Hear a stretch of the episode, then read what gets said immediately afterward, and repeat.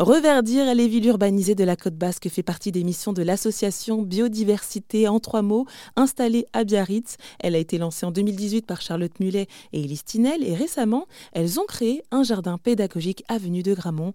Lauréat Chevalier, salarié de l'association, et Charlotte Mulet nous en disent davantage euh, sur la fonction de ce site de 1000 mètres carrés. Déjà, on produit toutes nos graines du coup, sur ce jardin, c'est un peu un jardin. L'idée, c'est aussi qu'il soit très diversifié. On y fait pousser un maximum de variétés de plantes pour avoir, pouvoir voilà, avoir un maximum de graines. Et notre idée, c'est une graine en fait qui qu'on récupère. Elle garde les informations génétiques de l'année. Par exemple, si on a une canicule, si on a plein de, de, entre guillemets de parasites ou de limaces, des choses comme ça qui, qui attaquent les végétaux, ben, la graine va, va s'en souvenir et ça va nous permettre d'avoir des, des, plants plus forts et plus adaptés en fait après euh, au territoire. Voilà, c'est un des focus de notre assaut aussi. On fait nos graines, on vend du coup ces graines-là.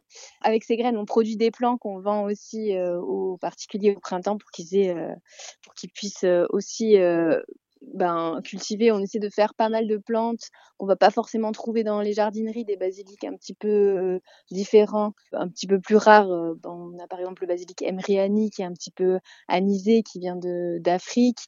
On a euh, bon, qui est adapté du coup maintenant ici, mais euh, oui, oui, oui. mais voilà dans l'idée euh, voilà du basilic sacré aussi, tulsi. Euh, qui est différent en fait voilà par exemple du basilic grand vert euh, qu'on peut trouver un peu partout. Et ensuite on fait des formations euh, sur sur ce jardin.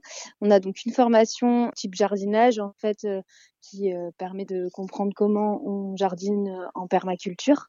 Mmh et ça, c'est, on essaie de le faire sur toute la saison pour que les gens voient vraiment printemps, été, automne, hiver, qu'est-ce qu'on peut faire au jardin en fait pour qu'ils deviennent autonomes. Une fois qu'ils ont suivi la formation, bah, ils sont capables de euh, voilà mener euh, leur projet jardin euh, de A à Z. On a aussi ouvert cette année une formation de transformation des plantes aromatiques et médicinales.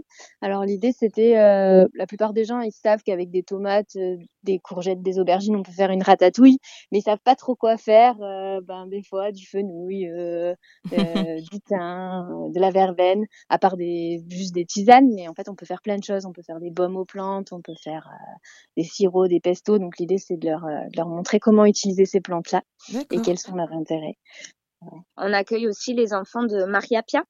Jusqu'à maintenant, euh, les enfants passaient leurs vacances dans une cour de récréation entièrement bétonnée.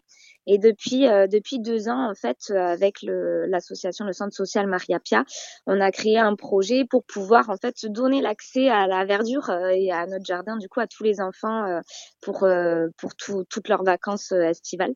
Donc, ils apprennent du coup à mettre les mains dans les dans la terre et au quotidien à vivre avec plein de plantes et plein d'animaux. Et ça, c'est assez chouette aussi. Mais en fait, finalement, vous avez énormément de projets qui incluent les citoyens et qui en même temps bah, les sensibilisent. Oui, c'est ça, et on essaie de le faire passer en fait à travers euh, différents biais.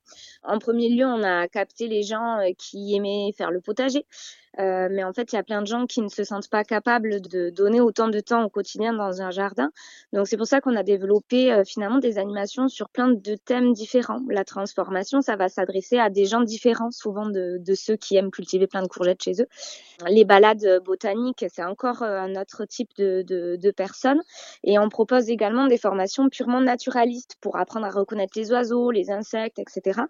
Donc nous, notre but, c'est simplement de sensibiliser un maximum de gens, de petits, de grands, de tous les âges.